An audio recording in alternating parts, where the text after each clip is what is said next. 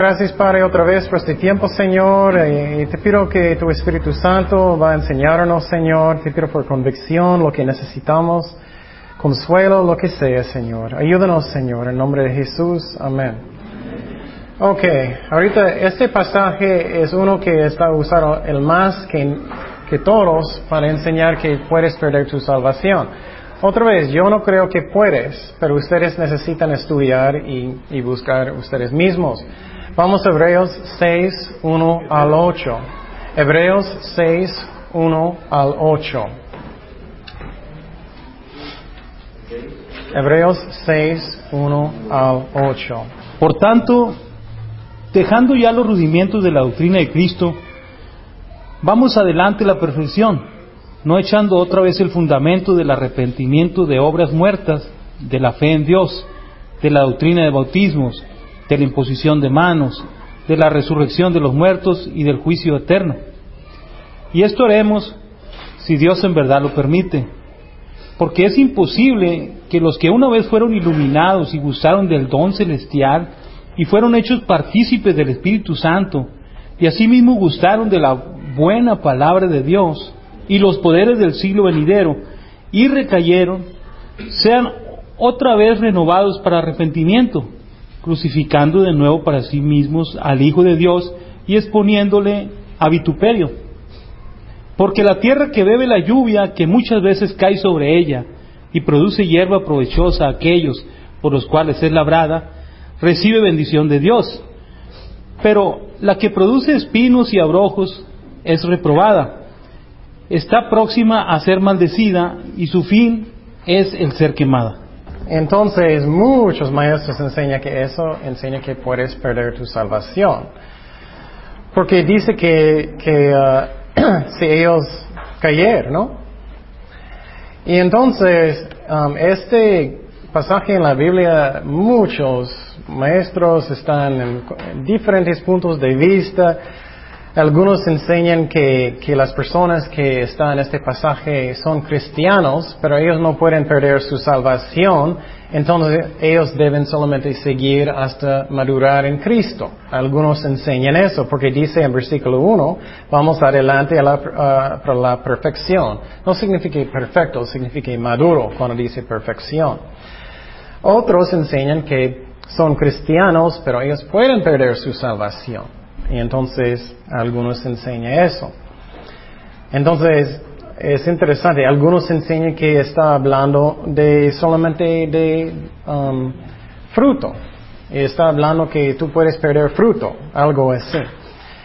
Y entonces, pero yo estaba orando, yo creo que Dios me mostró lo que, lo que significa, pero ustedes necesitan orar. Primeramente, algo que es muy importante, los que dicen que este pasaje enseña que puedes perder tu salvación. ¿Qué dice aquí que es muy importante? Dice que no puedes regresar. Si tú crees que este pasaje enseña que puedes perder tu salvación, enseña que sean otra vez renovados para arrepentimiento, es imposible. Entonces, si tienes amigos que ellos cayeron y ellos ya no estaban en la iglesia, ellos regresaron, no, ellos no pueden. Es lo que, si tú crees que es lo que enseña este pasaje, ¿me explico? O si alguien va a caer y ellos está alejado de Dios. Si tú crees que este pasaje enseña que puedes perder tu salvación, ellos no pueden. Entonces, para mí es obvio que no, no está enseñando que no puedes regresar. ¿Cuántas personas regresaron a Cristo? Muchísimos. ¿Cuántas veces en la Biblia el hijo pródigo, él regresó a Cristo, no? Entonces, para mí lo que enseña es exactamente los otros pasajes que miramos. Está hablando del corazón.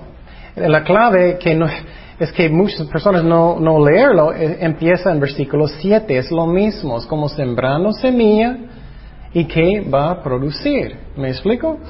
Dice, porque la tierra que bebe a la lluvia estás dando agua. La muchas veces cae sobre ella y produce hierba provechosa a aquellos por los cuales es labrada, recibe bendición de Dios. Son cristianos reales. ¿Me explico? Esta gente, sí, no, a mí no pueden perder su salvación, entonces necesitamos seguir y madurar en Cristo. ¿Me explico?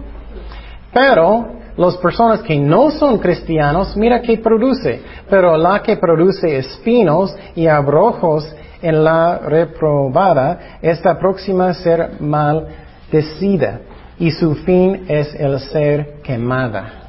Ellos van al infierno. Entonces a mí es muy sencillo, a mí es lo que significa. Pero es chistoso, tú puedes leer muchísimos comentarios, y nunca leí ni uno que estaba hablando de versículos 7 y 8. A mí eso es la clave. Es lo mismo. ¿Cómo es el corazón? Es en, en la vida de cualquier persona, cuando ellos escuchan la palabra de Dios, ellos van a acercar a Dios más y más, o ellos están más y más cerca de rechazarlo. ¿Me explico? Eso es lo que yo creo que significa. Y si tú enseñas que puedes perder tu salvación, eso significa que no puedes regresar. Eso no. A mí eso no es cierto. Ok, otro pasaje que personas usan para enseñar que puedes perder su salvación es Hebreos 10. Hebreos 10, 26 al 29. Hebreos 10, 26 al 29. Porque si pecaremos voluntariamente después de haber recibido el conocimiento de la verdad, ya no queda más sacrificio por los pecados, sino una horrenda expectación de juicio y de hervor de fuego que ha de devorar a los adversarios. El que viola la ley de Moisés por el testimonio de dos o tres testigos muere irremisiblemente. ¿Cuánto mayor castigo pensáis que merecerá el que pisoteare al Hijo de Dios y tuviere por inmunda la sangre del pacto en la cual fue santificado e hiciere afrenta al Espíritu de gracia?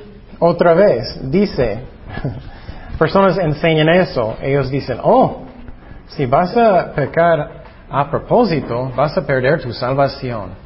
¿Cuántas personas han pecado um, a propósito? ¿Cuántos? ¿Estás enojado? ¿Algo pasa? ¿Cuántos? Honestamente. Y a mí eso es muy interesante lo que pasa con doctrina. Personas cambian su doctrina como ellos quieren, sinceramente. Ok, oye, puedo perder mi salvación, entonces voy a enseñar, si, voy si puedo perder mi salvación, si voy a pecar a propósito, voy a enseñar que no puedo pecar. Oh, ok. No, e, eso es ridículo. Obviamente cada persona. No estoy diciendo que es bueno. Entonces, ¿qué está enseñando en este pasaje? Lo que está enseñando necesitamos leerlo en contexto. Él está enseñando a los judíos que ellos no deben regresar a ofrecer sacrificios animales. Él está enseñando que no debes volver porque no está efectivo, no sirve. Es lo que Él está diciendo, solamente. Entonces, Él está diciendo, si tú estás buscando de, cubrir sus pecados o perdonar sus pecados con un animal, ya no, ya no sirve, no sirve. Y entonces está enseñando eso, no está hablando de perder la salvación. Y quiero decir también, um, es la razón, dice Hebreos 25 otra vez, versículo, dice que ya no queda más sacrificio por los pecados. Olvidé de decir eso. Y la razón, él dice eso, ya no queda más sacrificio por los pecados, porque no puedes usar sacrificios de animales. Vamos a Gálatas 5, 4 y 5. Gálatas 5, 4 y 5. Eso es otro pasaje que personas usan para decir que puedes perder tu salvación. La razón estoy enseñando todo eso es porque no quiero que ustedes después, ah, nunca leí eso. Entonces estoy explicándolos. Gálatas 5, 4 y 5. Ok. Dice, de Cristo os desligasteis los, que por la ley os justificáis, de la gracia habéis caído. Pues nosotros por el Espíritu aguardamos por fe la esperanza de la justicia. Entonces, algunos dicen, oh, ellos cayeron de la fe, ellos cayeron de la fe. No, dice que has caído de qué? De gracia. No dice de la fe, dice de la gracia. ¿Qué es gracia? Algo que no merecemos. salvación es algo que no merecemos. También el contexto de este pasaje es como tu relación con Dios. Posible has visto, has visitado iglesias que son muy legalismo, tienen mucho legalismo. Legalismo es como iglesias que tienen muchas reglas, muchas reglas y cosas que no vienen en la Biblia. Como mujeres no pueden poner pantalones o no pueden poner uh, um, como pintura. Muchas reglas que no vienen en la Biblia. ¿Y qué ellos estaban haciendo en Gálatas? Ellos estaban practicando las cosas de los judíos otra vez ellos estaban ah, con las fiestas, como, como la Pascua, como eh, um, el día de reposo, que tienes que guardarlo, estás en mucho pecado, tienes que guardar las leyes de los judíos, las tradiciones de ellos. Eso es caer en legalismo. Eso es muy, muy importante entender, porque muchas iglesias tienen sus propias um, reglas que no vienen en la Biblia. Es como una esclavitud. Sientes mucho como presión, sientes mucho como condenación constantemente. ¿Me explico? Pero en iglesias que enseñan bien la palabra de Dios como es, sientes libertad. No libertad para pecar, libertad con tu relación con Dios. Un ejemplo que puedo dar es que si has visto matrimonios con, cuando el esposo es muy dictador y constantemente, hey, el piso no está limpio, eso no es bueno, constantemente, ¿y dónde está mi ropa? Eso es como esclavitud, ¿no? Y entonces, eso, algunas iglesias son así. Sientes mucho opresión, ¿me explico? Y cuando está hablando de este pasaje, Gálatas 5, 4 y 5, está diciendo, si estás regresando como legalismo, vas a sentir este esclavitud. Has caído de la gracia de Dios. ¿Me explico? Entonces, eso es muy importante de entender. No está hablando de perder la salvación. No está hablando de eso refiere también a que mucha, mucha gente cree que la salvación se gana por sus propias obras, haciendo Exactamente. Eso también. Eso, pero eso es un parte de eso. Lo que pasa mucho, y eso es muy um, sutil, escúchame muy bien. En iglesias que son muy, muy legalistas, muy, mucho legalismo, en mi opinión hay muchos que no son salvados. Y la razón es porque hay tantas reglas que ellos piensen que ellos como están guardando su salvación, que ellos están alcanzando su propia salvación por sus propias obras. ¿Me explico? Es una trampa, es una trampa. Cuando solamente está salvado por medio de la fe, no por obras, es un regalo de Jesucristo. Y eso pasa mucho, y muchas veces lo que pasa en, iglesias que entienden la gracia de Dios, pasa otras personas van a venir de otras iglesias que tienen mucho legalismo, mucha condenación. Ellos van a decir, oh, oh, no puedo creer que ustedes están haciendo eso. Ustedes tienen una guitarra. Ay, increíble. Hoy ustedes están como brincando para Dios. No puedo creerlo. Yo no tengo la personalidad de brincar. Está bien. Y entonces, si algo no está en la Biblia, no debemos tener una regla. Pero hay cosas en la Biblia que sí, sí hay. Por ejemplo, mujeres no deben tener como vestidos y que son muy sexuales para que puedes tentar hombres. ¿Me explico? Eso sí viene en la Biblia. Pero eso es otra cosa. Ajá. Juan 9 dice, si decimos que no hemos pecado, le hacemos el mentiroso y su, palabra no está en nosotros.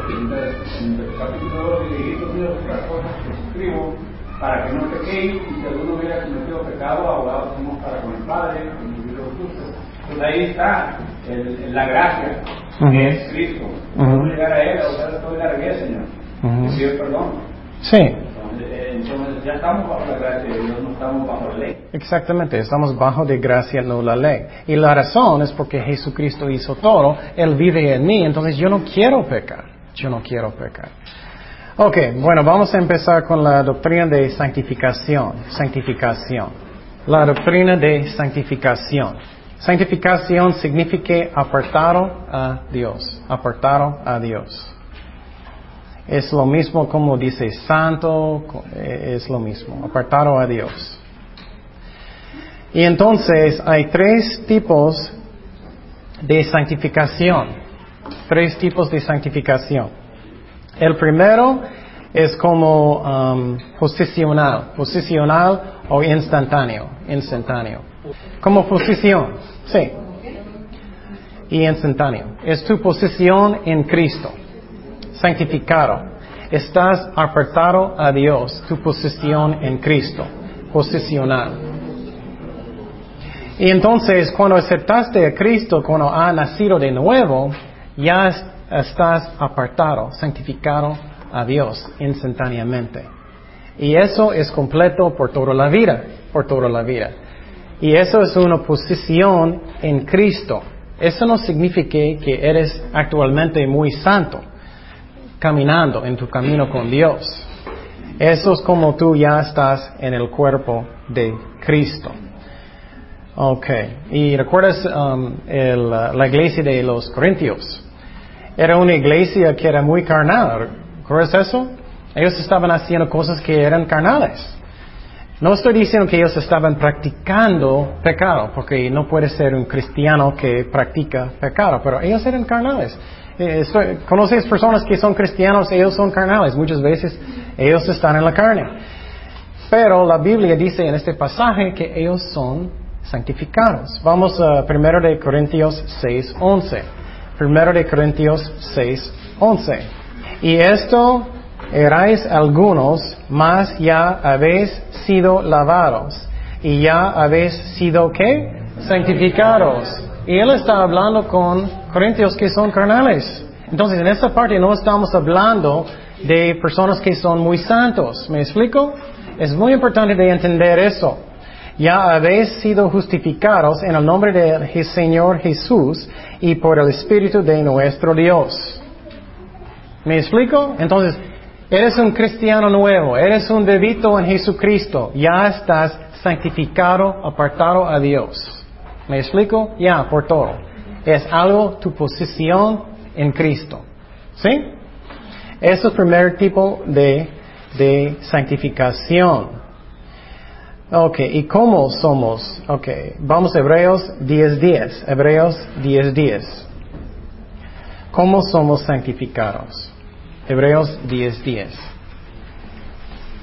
Hay mucho, y quiero que ustedes escuchen muy bien porque hay mucha confusión de diferentes maestros en esta doctrina de santificación. Hebreos 10:10 dice, en esa voluntad somos santificados mediante la ofrenda del cuerpo de quién? De Jesucristo. Hecha cuántas veces? Una vez. ¿Para cuándo? para siempre. Oh, ok, estoy santificado para ¿cómo? ¿Cuándo? Siempre. Entonces, cuando aceptaste a Jesucristo, ya estás apartado, santificado, apartado a Dios. Pero no está hablando que ya estás instantáneamente caminando perfecto con Dios. Estamos hablando del primer tipo de santificación. ¿Cómo sabemos eso? Vamos a Juan 10, 36. Juan 10, 36. Y esa parte es muy importante porque eso es como, vamos a aprender cómo caminar con Jesucristo. Juan 10, 36. Dice, al que el Padre santificó y envió al mundo, ¿quién? ¿Quién él envió? Al mundo. Jesucristo. Y dice que Jesucristo está santificado. Él ya está perfecto. Estamos hablando de algo que está apartado a Dios. Vosotros decís, tú blasfemas porque dije, oh, hijo de Dios soy. Entonces, como Jesucristo, Dios mandó a Jesucristo, Él está apartado. Él está santificado. ¿Para qué? Para salvarnos. ¿Me explico? Él está apartado, santificado. Nosotros también cuando aceptamos a Jesucristo. Hay otras cosas en la Biblia que puede ser santificado, apartado a Dios. Que algunos ejemplos en, el Antiguo Testamento. ¿Recuerdas en el templo y eso? Las cosas del templo, muy bien. También el día de séptimo, ¿recuerdas eso? Vamos a Génesis 2, 2, 3. Génesis 2, 3. Dice, y bendijo Dios al día séptimo. ¿Y qué? Y lo que santificó. Entonces no estamos hablando de un proceso de ser santo en esta parte. Es un tipo de santificación que solamente está apartado a Dios. Y en la vista de Dios es santo porque es para Él. Pero no, no, estamos hablando del, del proceso de caminar con Dios todavía. ¿Me explico? ¿Sí? Entonces, posición. Posición. Estamos hablando solamente de posición. Y la razón estoy diciéndolo es porque hay mucha confusión de esas doctrinas. Vamos a Éxodo 13.2. Éxodo 13.2. Pero también es algo bonito. Cuando aceptaste a Jesucristo, ya estás apartado a Dios. Ya estás en la familia de Dios. Ya tienes la posición que estás en el cuerpo de Cristo. Ok, Éxodo 13.2. Sí. Dije 13, no. oh, perdón. 13. Éxodo 13, 2. Dice, conságrame todo primogénito. Eso es como santificar. Cualquier que abre matriz entre los hijos de Israel, así de los hombres como los de animales, mío es. También otro ejemplo que Dios también, vamos a Éxodo 40, 10. Éxodo 40, 10. Entonces tú puedes ver en este, estos versículos que es posicional, es tu posición en Cristo, apartado a Dios. Que ya tú eres un hijo de Dios. Dice Éxodo 40, 10, ungirás también el altar de holocausto y todos sus utensilios, y santificarás el altar, y será un altar santísimo. Otra vez, que Dios está apartando cosas para Él. Entonces, qué bonito, tú estás apartado a Dios, es tu posición en Dios, estás santificado para Dios. Ok. También estamos santificados a través de qué? Vamos a Efesios 5, Efesios 5, 25 al 27. Dice, maridos, amar a vuestras mujeres, así como Cristo amó a la iglesia y entregó a sí mismo por ella. ¿Para qué? Santificarla.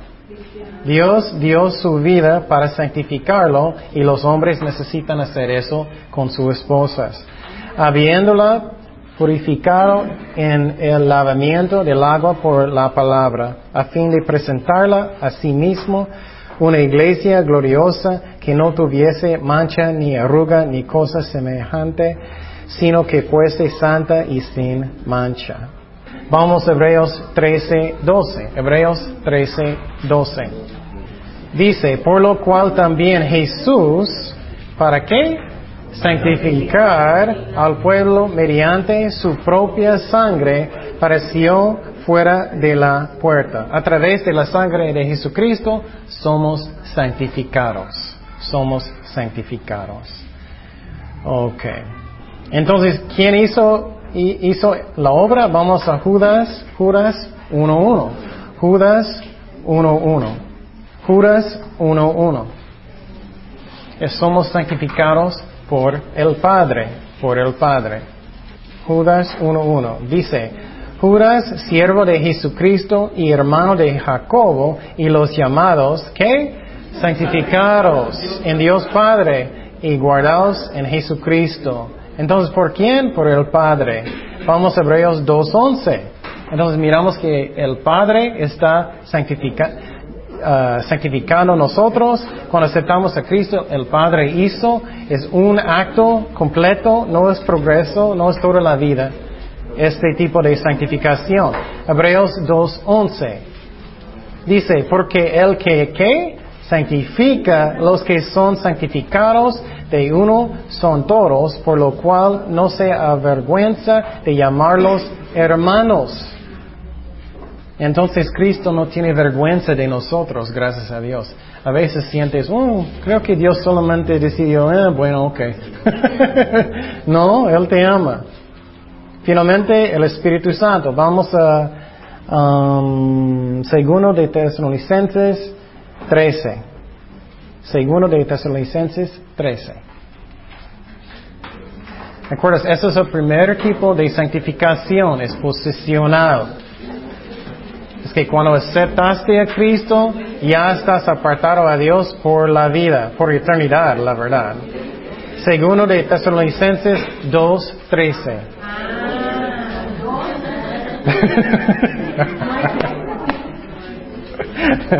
No estoy haciéndolo en propósito.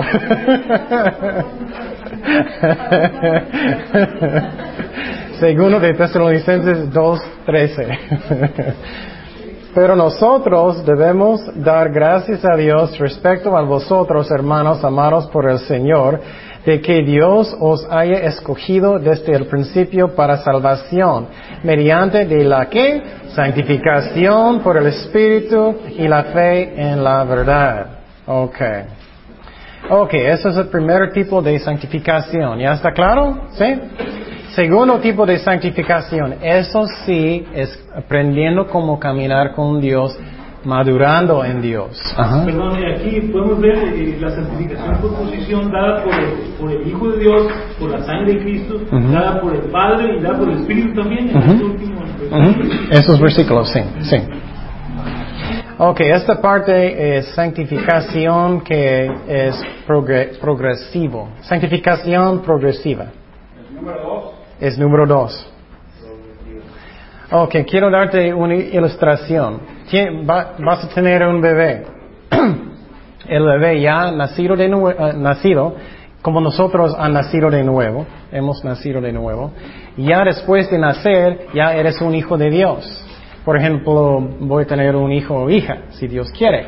Y entonces, después de eso, el bebé necesita aprender cómo caminar. Eso es segundo tipo de santificación. Tienes que enseñar a un niño bebito después no mentir. Necesitas portar bien, necesitas hacer eso. Eso es como necesitamos aprender cómo caminar con Dios. Ok, como crecimiento, sí. ¿Y cómo hacemos eso? Y es muy importante eso. Y voy a darte una, una ilustración un poquito raro, pero es lo que pensé. Vamos a imaginar que Dios va a no somos mormones, entonces no quiero que ustedes piensen que estoy enseñando mormones, solamente es para que es más claro en la mente. Vamos a imaginar que ya Dios va a mandarnos a otro planeta. Los mormones enseñan que los mormones enseñan que, que tú puedes tener un planeta y ser un Dios y eso. No estoy diciendo eso. Pero vamos a pensar que Dios va a mandarnos a un planeta, ¿ok? Y cuando vamos a ese planeta, ese otro mundo, necesitamos pensar que soy un extranjero. Soy un extranjero. Y cuando vamos a este mundo, cada persona en este mundo tiene una enfermedad que puede matarlos. Cada persona tiene. Pero cuando Dios va a mandarlos, Él va a mandarnos adentro de un cuerpo que es, es malo. Dios va a mandarlos en un cuerpo que es malo, que quiere hacer lo malo. También cuando vas a este mundo, todas las personas quieren hacer lo malo. También cuando vas a este mundo, vas a tener enemigos que no puedes ver. Vas a tener enemigos que pueden poner cosas en tu mente. Vas a tener enemigos que pueden tentarte, que quieren atropezarte. Y Dios no, y Dios no va a darte armas como pistolas. Dios va a darte armas, ¿qué es? Espíritu Santo, la Biblia, ¿qué más? Oración, ¿qué más? Adoración, compañerismo, la iglesia. Esas son las armas cuando vas a este mundo. Y vas a tener una misión cuando vas a este mundo. Tu misión es para tener el más bonito casa que puedes tener, ¿no? No. Tu misión es para tener la vida que es bueno y tengo mucho dinero, todo lo que quiero. ¿No? La misión es para ser sano y todo lo, lo bueno, ¿no? La misión es qué? Para salvar las personas, ¿no? ¿Me explico? Muchas iglesias están enseñando la misión es eso, ¿no? Oh, la misión es para tener una vida perfecta y, grande casa y carro y todo. No, es para salvar a la gente. Entonces, cuando tú estás en este mundo, estás dentro de un cuerpo que quiere hacer lo malo, tú necesitas evitar de, hacer, eh, de caer en tentaciones, necesitas resistir al diablo y necesitas predicar para salvar almas. Y la razón estoy diciendo este ejemplo diferente es que cambia la mente, ¿no? Cuando piensas en una manera. Somos extranjeros aquí, ¿no? Tenemos posible, depende de cuál persona, ella tiene muchos más años. Yo tengo posible 30 o algo así. y entonces cuando estamos aquí, ¿qué es nuestra misión? Alcanzar almas, ¿no? Alcanzar almas. Si Dios quiere bendecirte en una manera como Dios quiere, pero tenemos que tener cuidado. ¿Qué es la razón estoy aquí? Para salvar almas, ¿no? Dios quiere usarnos para eso. Entonces, ¿cómo hacemos eso? ¿Cómo hacemos eso? Estamos en un, somos extranjeros en una tierra aquí, en un mundo donde hay demonios. Vamos a hablar de demonios mucho después en la guerra espiritual que quiere matarnos, que quiere robarnos. ¿Qué necesitamos hacer? Primeramente, necesitamos aprender cómo caminar bien con Dios. Muchas iglesias no enseñan que es importante que tratamos de, caminar bien con Dios. Ellos no enseñan eso mucho o incorrecto. Vamos a primero de Pedro 1, 15 y 16. Primero de Pedro 1, 15 y 16. Primero de Pedro 1, 15 y 16. Dice, sino como aquel que os llamó es santo, sed también vosotros santos en toda vuestra manera de vivir, porque escrito está, sed santos porque yo soy qué? Santo. Entonces, ¿cuántos de nosotros están pensando, oh, yo quiero ser santo? Y algunas iglesias, ellos no entienden, en mi opinión, la santidad bien, porque ellos piensan ellos pueden llegar a ser santo exactamente como Dios y a mí eso es un engaño. Pero claro, Dios quiere que estamos tratando de caminar bien con Dios. Y no vamos a alcanzar la santidad como Jesucristo hasta que estamos con Él. Hasta que estamos con Él. Pero Dios sí quiere. Él dice específicamente aquí, Dios quiere que estamos caminando bien. Vamos a segundo de Corintios 7.1. Segundo de Corintios 7.1. Y eso es muy importante, como dije, este ejemplo en nuestra guerra espiritual, que estamos caminando bien con Dios. Segundo de Corintios 7.1. Segundo de Corintios 7.1. Dice, así que amados, puesto que tenemos que, tenemos tales promesas, limpiémonos de toda contaminación de carne y de espíritu, perfeccionado la santidad en el temor de Dios. Vamos a primero Tesalonicenses 4.7. Primero de Tesalonicenses 4.7. Estoy mostrando en este pasaje es que Dios sí quiere que estamos caminando bien con Él. En santidad.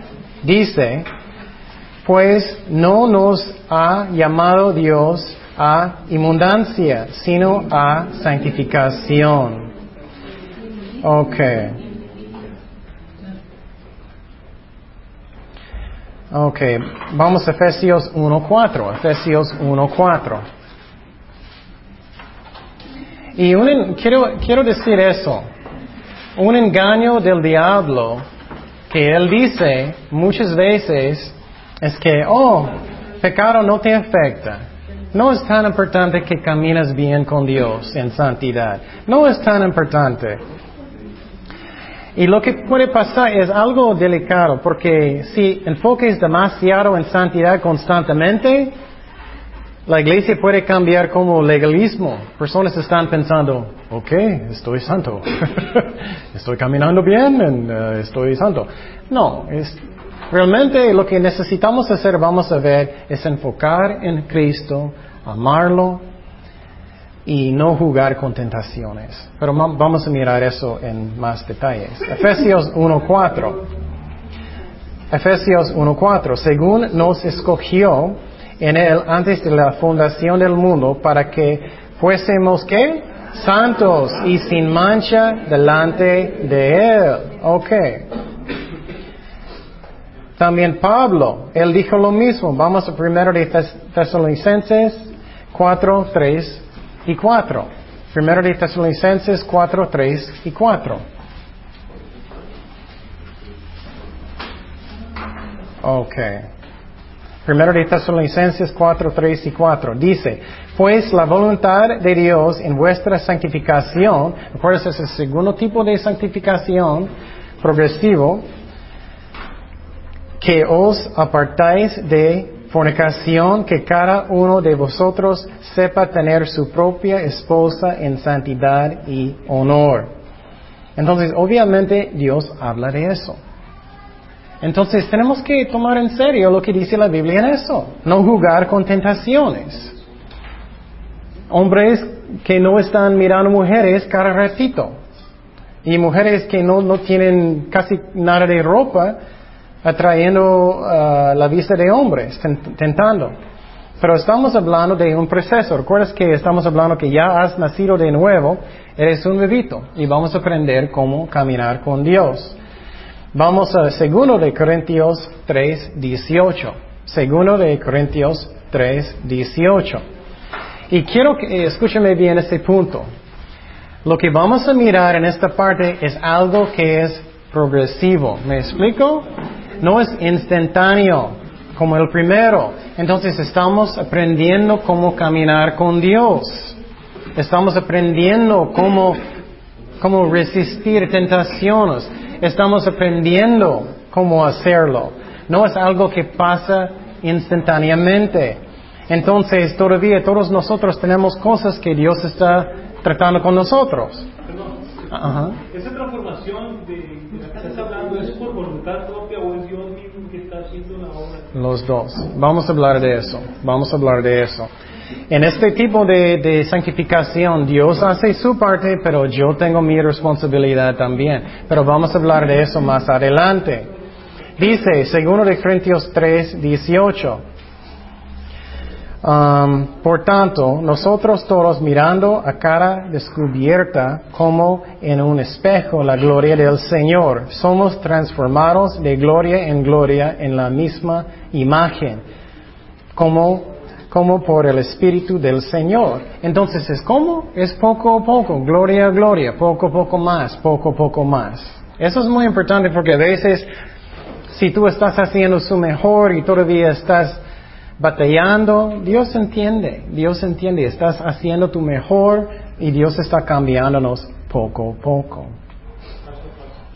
Sí, empezamos como bebitos y necesitamos entender. Pero si después de 20 años todavía tienes tus pampers, hay un problema. Y vamos a hablar de eso. ¿Qué es la razón? Algunas personas, después de 20 años en Cristo, todavía tienen sus pampers, todavía andan en la carne. ¿Qué es la razón? Vamos a mirar eso también.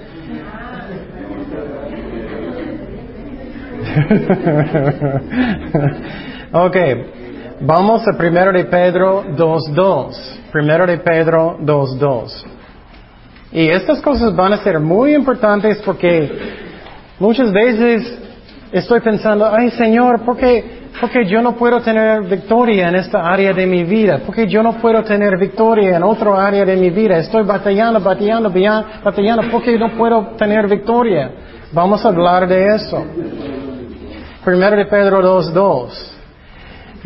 desear como niños recién nacidos la leche espiritual no adulterada para que por ella crezcáis para la salvación. Entonces, Él está diciendo, cuando tú eres un nuevo bebé en Jesucristo, ya has nacido de nuevo, ¿qué es la primera cosa que un bebé quiere? Leche. ¿Qué es leche eh, eh, aquí? ¿Está hablando de qué? La palabra de Dios. Un ejemplo, si un cristiano realmente es un cristiano, si ellos quieren leer la Biblia. Si ellos son, eh, no gracias. no, no, no quiero, no. Un bebé, ¿qué quiere? Leche. Entonces, un cristiano real va a querer leche. Y si no, no tienes ningún interés en la Biblia, necesitas mirar su corazón si realmente eres un cristiano. Y entonces también vamos a 1 de Corintios 3, 1 al 3. 1 de Corintios 3, 1 al 3. Y sinceramente hay algunos cristianos que después de 20 años, sí, ellos todavía tienen sus pampers, todavía tienen su, ¿cómo se dice? Mamila y todo. ¿Biberón? ¿Biberón? Entonces, vamos a mirar qué es la razón por eso también. Dice, 1 de Corintios 3, 1 al 3, de manera que yo, hermanos, no pude hablar, hablaros como a espirituales, sino como carnales, como niños en Cristo. Qué triste es eso. ¿eh? Él está diciendo que ustedes tienen mucho tiempo en Cristo, pero todavía ustedes son niños. Y él dice, él continuó, os di a beber leche y no vianda, porque aún no erais capaces, ni sois capaces todavía, porque aún sois carnales, pues habiendo entre vosotros celos, contiendas y disensiones, ¿no sois carnales y andáis como hombres? Él está regañando y ellos son cristianos. Quiero que mires eso. Hay cristianos que muchas veces son carnales. Pero ellos no practican pecado, pero ellos están mucho en la carne. Ellos todavía son bebés. Y dice específicamente aquí, Pablo está regañándolos, porque ustedes todavía son niños. Y no sé cómo ustedes quieren, pero yo quiero avanzar, yo quiero ser más maduro. Y vamos a mirar cómo, cómo podemos hacer eso. Y cuando estoy enseñando todo eso, no estoy diciendo, oh, soy quien ya llegué. No, estoy aprendiendo todavía yo también. Y algunas iglesias, ellos van a enseñar, hola, ya llegué, soy santo. Y siempre estoy pensando, ay, qué engaño es eso. No. ¿Estás como Cristo? ¿Me siento que estoy en la presencia de Jesucristo? No creo.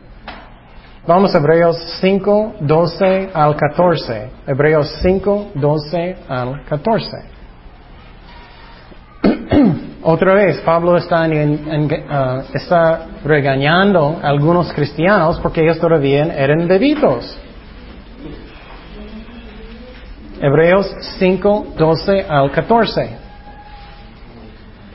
Mira lo que él dice, es muy interesante, porque debiendo ser ya maestros después de tanto tiempo, tenéis necesidad de que se os vuelva a enseñar cuáles son los primeros rudimentos de las palabras de Dios. Y habéis llegado a ser tales que tenéis necesidad de qué? De leche otra vez y no de alimento sólido.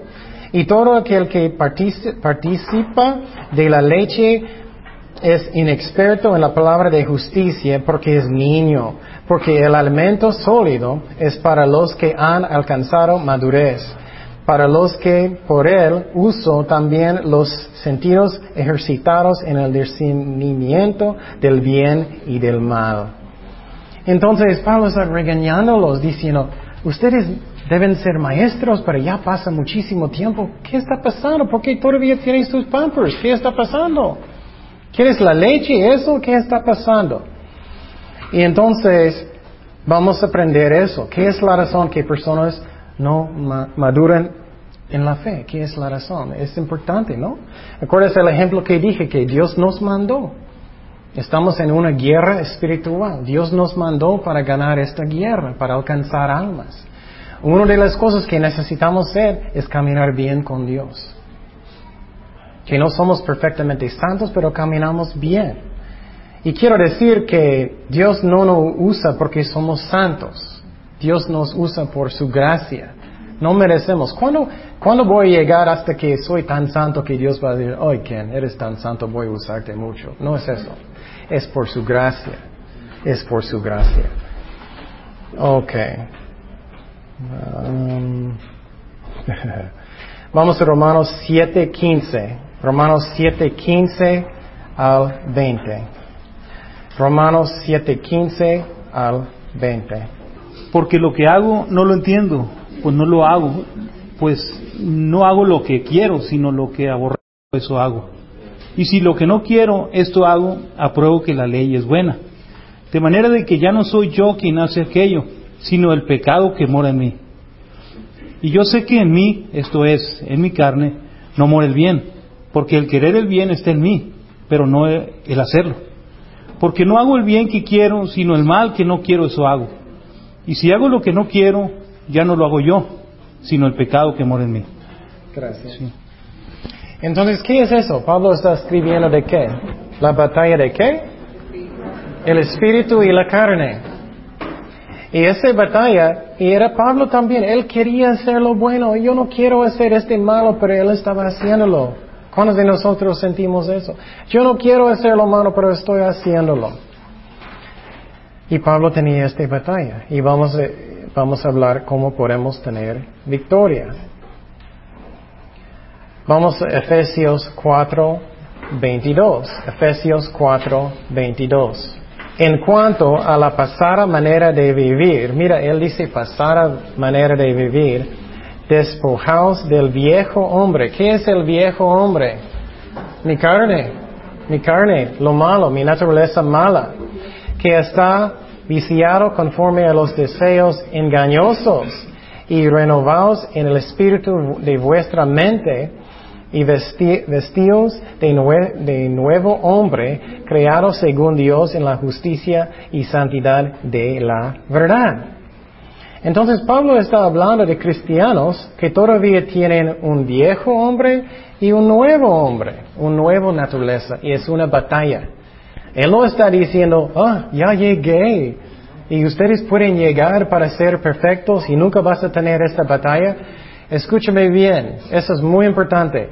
Esta batalla nunca va a parar hasta que vamos a morir. No me gusta, pero es como es. Esa es la razón muchas veces después de caminar bien con Dios por 30 años, alguien piensa, ya tengo la victoria, ya yo puedo jugar con pecado. Ya no tengo ese problema. ¿Y qué va a pasar con ellos? Ellos van a caer otra vez. Ajá. Pero ¿cuál es el espíritu de vuestra mente? Um, vamos a hablar de eso, es que un, un, lugar de la batalla es la mente. ¿Cómo estamos usando la mente? ¿Qué estamos mirando? ¿Qué estamos, cómo necesitamos ser controlados por el Espíritu Santo? Entonces vamos a hablar de eso. Es una, es donde, es una batalla donde el diablo mete cosas en la mente también. Um, ok, vamos a Gálatas 5.19. Gálatas 5.19 al 21. ¿Puedes, por favor? Gálatas 5.19 al 21. Y manifiestas son las obras de la carne que son adulterio, fornicación, inmundicia, lascivia, idolatría, hechicerías, enemistades, pleitos, celos, iras, contiendas, disensiones, herejías, envidias, homicidios, borracheras, orgías y cosas semejantes a estas acerca de las cuales os amonesto, como ya os lo he dicho antes, que los que practican tales cosas no heredarán el reino de Dios. Gracias. Ok, otra vez, ¿qué dice en versículo 21? ¿Los que qué? Practican. practican. No dice los que van a caer o los que no quieren que hicieron, practican a gusto, que a ellos les gusta. Pero el punto de este pasaje también es que eso son las obras de la carne. Y la carne, escúchame, nunca, nunca, nunca cambia hasta que estamos con Cristo. Nunca. Entonces, posible vas a mirar personas en el mundo, personas que son cristianos también, sinceramente no entienden la palabra de Dios. Ellos dicen, ay, no puedo creer que ellos hicieron eso, no puedo creerlo, que ellos hicieron eso y eso. Ay, yo nunca voy a hacer eso, nunca, nunca. ¿Qué dice aquí que es la carne? La carne es completamente horrible, corrupto. Entonces, esa es la razón, no debemos jugar con tentaciones. Porque en cualquier situación mi carne va a ser lo más horrible. Mi carne quiere y nunca cambia. Mi espíritu, si soy un cristiano, quiere hacer lo bueno. Esa es la razón, dije que en este ejemplo ridículo, si voy Dios va a mandarte de otro mundo, estás en un cuerpo malo, es como estamos. Y voy a darte un ejemplo, eh, el, ejemplo de, la guerra mundial de, eh, dos, de Hitler. ¿Recuerdas eso? Cuando, cuando Hitler, Hitler estaba usando las personas de Alemania, ellos estaban haciendo tantas cosas horribles. ¿Y qué hicieron las personas? Y personas piensan, ay, yo nunca puedo hacer eso. Si tú estás en la misma situación, mismas circunstancias y todo, espero que no, pero mi carne es capaz de hacer cualquier cosa. Eso es la razón que nunca debemos confiar en la carne. Es la, la razón personas caen en tentación. ¿Qué pasó? Vamos a hablar. Bueno, algunas personas que enseñan que puedes perder su salvación, ellos como están burlando de personas que enseñan que, que no puedes. Ellos dicen, oh, tú puedes pecar como quieres y eso. Ya hablamos de eso que no es cierto. Si el Espíritu Santo está dentro de mí, yo no voy a querer. Pero hay otra cosa que vamos a hablar la semana próxima. Hay consecuencias de pecado. Y quiero que esta semana estás pensando de eso. Hay consecuencias, no solamente en esta vida, por eternidad de pecado. Y por ejemplo, alguien que solamente algo que no es tan, tú piensas que no es algo tan grande. Si alguien está mirando, uh, en vez de orar, en vez de estar en, en la palabra de Dios, ellos están mirando las novelas. Y tú piensas, oh, eso no afecta nada, no me afecta, no me afecta nada. ¿Y qué va a pasar en la casa si es un hombre? Él está mirando muchachas que ellos tomaron como un día para prepararlas y todo está perfecto, eh, todo su, cabello y todo, todo está perfecto. Ellos están mirando e, ella. ¿Y qué va a pasar cuando él está mirando a su esposa? Uh, no me gusta. ¿No es cierto? Es triste también. ¿Qué va a pasar si estas y mujeres están mirando las novelas y los hombres todos tienen músculos como yo muy grandes? y los hombres siempre son tan románticos. Ellos tienen una guitarra en cada esquina. Hola amor, gracias por venir a la casa. ¿Qué va a pasar en tu matrimonio? Eh? Es que pecado tiene consecuencias. También con hombres, vamos a hablar de eso, con hombres y mujeres también, la verdad, especialmente más, hoy en día. Si ellos están mirando y codiciando hombres o mujeres, vas a tener una cosecha. Vas a tener como problemas con, con, con uh, pornografía, cualquier cosa, mirando o adulterio, porque empieza con cosas chiquitas. Pero no solo eso, puede afectar la eternidad. Si estás haciendo cosas así, y no estás sirviendo a Dios, la palabra de Dios enseña que vamos a tener premios en el cielo, ¿no? En recompensa. Y si estoy sirviendo a Dios, en vez de mirando las novelas y otras cosas, y no estoy mirando a nadie, Ernesto, no. Vas a tener menos recompensa en el cielo, ¿no? Por eternidad. Entonces, pecado tiene consecuencias. No quiero que estamos en esclavitud o algo así, pero necesitamos usar nuestras vidas como podemos. Dios nos mandó y Dios nos mandó para salvar almas y evangelizar y hacer su obra. ¿Me explico? Pecado tiene consecuencias eternas también. Y necesitamos pensar en eso. Y siempre tenemos esta batalla y vamos a hablar de eso. Oremos. Señor, gracias Padre por tu palabra, Señor. Enséñanos bien, ayúdanos a poner en práctica las cosas que aprendemos. Que tomamos en serio nuestro camino con Dios, que estamos leyendo la Biblia cada día, que estamos orando cada día. No porque es como religioso, porque eh, te amamos, Señor, y queremos pasar tiempo contigo, Señor. Y también porque es sabio, porque es alimentación espiritual y que ponemos música cristiana y, estamos buscándote con todos nuestros corazones. Y gracias Padre por todo, protégenos Señor, guíenos en todo, en el nombre de Jesús. Amén.